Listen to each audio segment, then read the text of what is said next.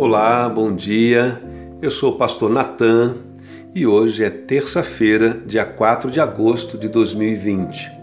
Este é o devocional da Igreja Batista Avenida dos Estados, em Curitiba, Paraná. Ao longo desta semana, nós estamos meditando sobre a revelação que Deus faz de si na Bíblia Sagrada como Pai de todo aquele que nele crê por meio de Jesus Cristo. E o tema de nossa reflexão hoje é quando o pai diz não. A leitura bíblica que faremos está no Evangelho de Mateus, capítulo 7, do verso 7 a 11. Peçam e será dado, busquem e encontrarão, batam e a porta será aberta. Pois todo o que pede, recebe, o que busca, encontra, e aquele que bate, a porta será aberta. Qual de vocês, se seu filho pedir pão, lhe dará uma pedra, ou se pedir peixe, lhe dará uma cobra? Se vocês, apesar de serem maus, sabem dar boas coisas aos seus filhos, quanto mais o Pai de vocês, que está nos céus, dará coisas boas aos que lhe pedirem. Ontem iniciamos nosso devocional considerando a verdade preciosa de que Deus se revelou como um pai atento que ouve os pedidos de seus filhos. E ao se revelar como um pai, Deus está revelando-se como um Deus relacional no modelo familiar. E falar de família é pensar num compromisso de cuidado, proteção e provisão, pois é assim que as famílias devem ser vistas. Neste contexto, a oração é, antes de tudo, uma forma de relacionamento espiritual com Deus. A oração não é apenas pedir coisas a Deus, embora também contemple este aspecto, mas deve ser vista como um lugar de encontro, e diríamos aqui, onde filho e pai se encontram para cultivar um relacionamento. No texto que lemos, que fala de oração, há um crescimento nas expressões que caminham nessa direção.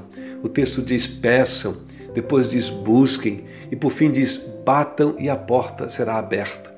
A porta que se abre por encontro, para convivência, para comunhão.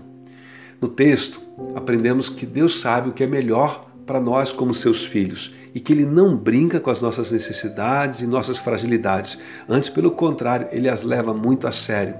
E em uma descrição de contraste, o texto nos ensina que se os pais da terra, apesar dos seus pecados e falhas e limitações, estão empenhados em dar o melhor para os seus filhos, muito mais Deus está empenhado em assistir aos seus filhos nas suas necessidades.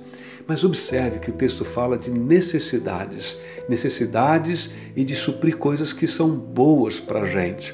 Fala de pão, fala de peixe. Uh, isso não significa então que Deus está disposto a atender a qualquer pedido que a gente faça. De fato, às vezes Deus tem que dizer não para nós. Sabemos de pais na terra que cedem aos pedidos de seus filhos por indulgência e acabam depois tendo muitas dificuldades quando precisam dizer não para esses mesmos filhos. E a Bíblia nos ensina em Romanos, capítulo 8, verso 26, que nós, por causa do pecado que afetou a nossa compreensão da vida como um todo, já não sabemos pedir como convém ou orar como deveríamos. Por isso, ali o texto de Romano diz que nós somos assistidos pelo Espírito Santo de Deus que intercede por nós. Eu penso que de fato, muitas vezes nós nos aproximamos de Deus assim, como crianças mimadas, pedindo coisas a Deus e que Deus tem que dizer não para o nosso próprio bem, pois nós ainda não estamos preparados para aquilo, ou de fato aquilo não vai contribuir para o melhor em nossa vida.